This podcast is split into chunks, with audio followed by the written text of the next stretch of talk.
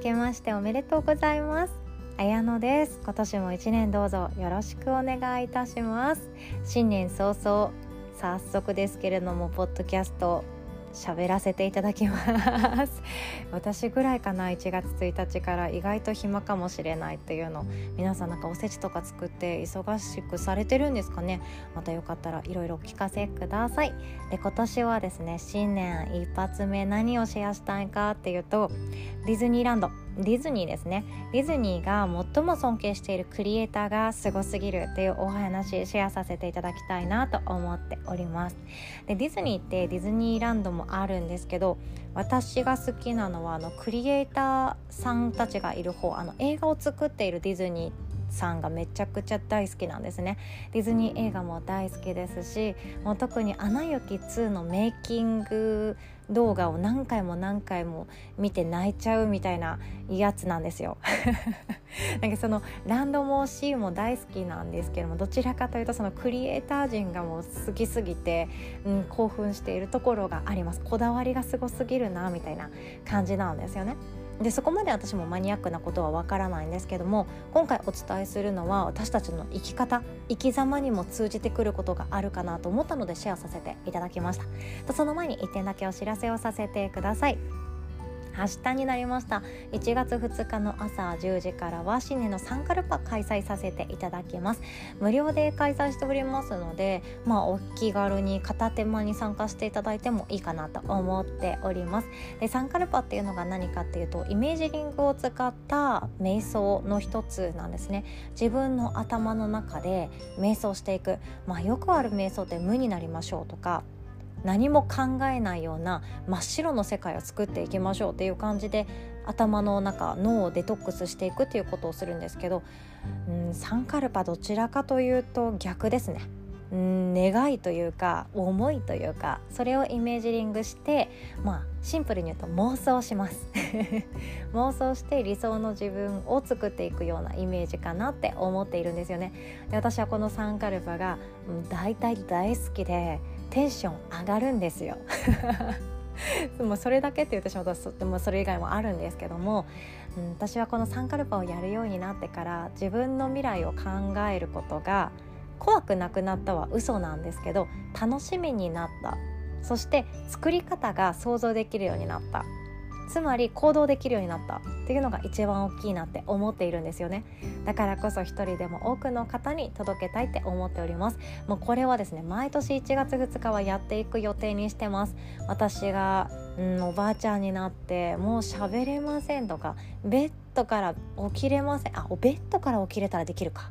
えっと、ベッドの中でできるかもしれないんですけどなんか死ぬまでやろうかなって思ってることですので是非とも一緒に年を重ねていきましょう。詳細はこの音声の概要欄の URL リンクから募集中オンラインセミナーワークショップ一覧というところからチェックしていただくことができます。明日お会いできるの楽しみにしております。では本題に行きましょう。ディズニーが尊敬しているクリエイターさんがめっちゃすごいっていうお話です。結論。ディズニーのすごい作品を作っていらっしゃる方々も私たち今を生きている現代の人と同じ悩みを抱えていてそれと戦っている。っていうことなんですね。それが何かというと初めの第一歩です。初めの第一歩。それができるクリエイターさんをディズニーは尊敬しているっていうお話なんですね。でこの話を私何で知ったかっていうと,、えーと、ディズニープラスを使われてる方はご存知かもしれないですね「It's a Quiz World」っていうセクシーゾーンの中島健人さんケンティですね。が司会を務めてらっしゃるディズニーの世界のクイズ番組があるんですよ。これディズニープラスより前で多分やってたと思うんですけどうちの娘はですねこれを見てディズニーがさらに好きになったじゃなくてケンティーにドハマりするっていう 6歳児になりました6歳児でめっちゃケンティ推しですケンティの写真とかケンティの内側見つけたらうわケンティールやばみたいな感じのリアクションをとっていて6歳でこれだからちょっと中学生ぐらいで行くかなファンクラブみたいな感じに思っているちょっと、うん、不安要素あるんですけどその話はさておきこの「It's a Quiz World」の中で一番最後にですねクリスマススペシャルっていうのがあるんですね。それが実際にアメリカのカリフォルニアのディズニーランドリゾートに行ってその中でクイズを繰り広げていくっていう回になっていますでその時に一つレストランが出てくるんですね有名すぎる素晴らしいレストランでもう多分シャンデリアとかあるような素晴らしいもうちょっと高級チックなレストランがあるんですよねでその中にいろんなスケッチの絵、まあ、スレッドって言ったりするのそうなんですけどそのスケッチされた絵が飾られているんですよ。天井に高く登っていくにつれてどんどんどんどん数が少なくなっていくなんか空中で浮いてる紙のクリスマスツリーそんなイメージかなって思います。でその一枚一枚にはいろんなこれまでの作品のスケッチの下書きみたいなのが書かれているんですね。いろんなクリエイターさんがこうかなああかなって書いてきたものです。アナやエルさんはこうやって初めはスケッチからできました。オラフだってそう。もっと昔で言うとミッキーマウスもそう。シンデレラのあの魔法キラキラキラキラっていう感じも多分イラストでこうかなああかなってやったと思うんですよねキラキラ描くって難しいじゃないですかあと「美女と野獣」の野獣野獣って怖く描きたいけどなんか優しい人になっていくわけだし、うん、元を言うとかっこいい王子様なわけで野獣描くのも多分相当難しかったと思うんですよね。って思っていくとその一番初めの01一つ目のこうかなああかなって考えて筆を走らせるあの瞬間が一番難しいって言われていますだからこそこの一番上いろんなスケッチがいろんな下書きの絵が飾られている一番上はたった1枚だけの紙が飾られているそうで全ての人たちが一番称えるべき対象なのはこれだっていう紙が飾られてるんですね。でそれが何かっていうと白紙の紙なんですよ。ちょっと私の話が下手くそですね。もっと感動的に伝えたいんですけどもうこのまま言います。そう白紙の紙が一番上に飾られていて最もクリエイターさんの難しい作業っていうのは初めの高価なアーカナの高価なアーカナを紙に筆で書き下ろす瞬間。正解じゃないもの。形まだ形になってないもの。それを書き始めるのが一番難しくて一番尊敬に値するものだっていう意味に込めて白紙の紙が一番上に飾られているんですよ。もうこの話が私大好きでやっと喋れました つまり言うと初めの01初めの一歩初めに初めて何かを作り出す初めて自分で何かを生み出す形にする形にできなくってもこうかなああかなって考えたものをうっすらと言葉化する。それこそが一番難しくって一番尊敬に値することだ。っていうことなんですよ。これ私たちにも通じることありません？初めから完璧ってやってこないじゃないですか。生まれた瞬間からもう完璧になんかいろんなものこなしてる赤ちゃんなんているわけなくって初めから完璧になろうとすることがもうそもそも違うと思うんですよね。初めはこうかもしれないああかもしれないってやりながら筆を走らせるあの瞬間。一番ドキドキします。一番勇気います。でもきっとディズニーのクリエイターさんはうまく書こうとしてないと思うんですよね。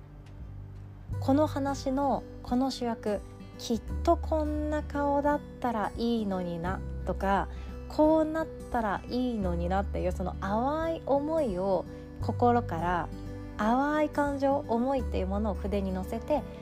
書き走らせてると思うんですよね。それが多分難しいっちゃ難しいことなんですけど私たちの生き方もそれでいいって思いました初めからうまくやって完璧なベルに仕上げなくてよくって完璧なジャスミンにならなくてよくって完璧なものを作らなくていいんですよ。ただ高価なアーカナを少しうっすらと形にしていく。私たちで言うとこうなったらいいのになをつぶやいてみる。言葉にしてみる。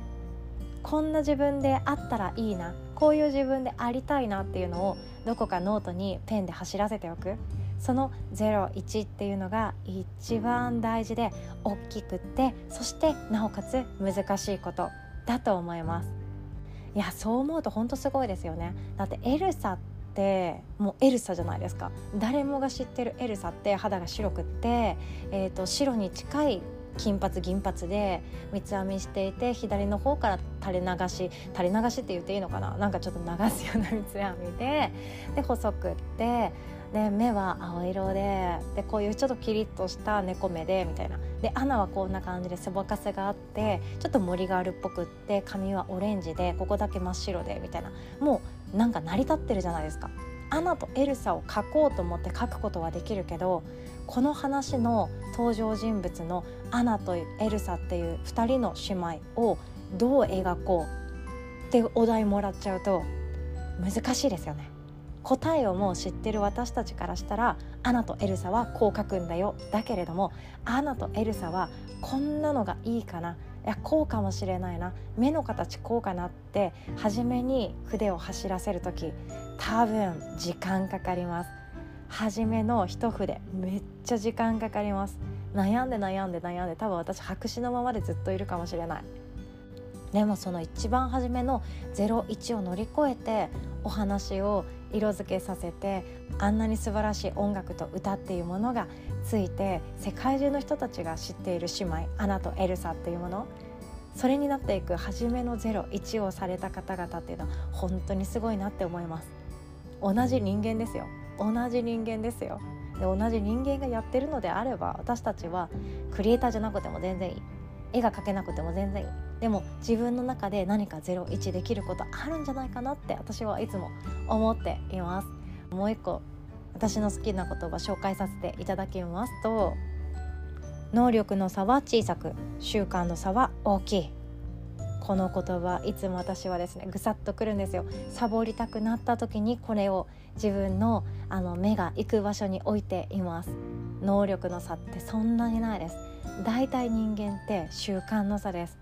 習慣が人生を作っています。じゃああなたは今年の1年どんな風に進んでいきたいでしょうか？ということで今日はこんなお話でございました。最後までお聴きくださりいつも本当にありがとうございます。お互い素敵な一日を作っていきましょう。おしまい。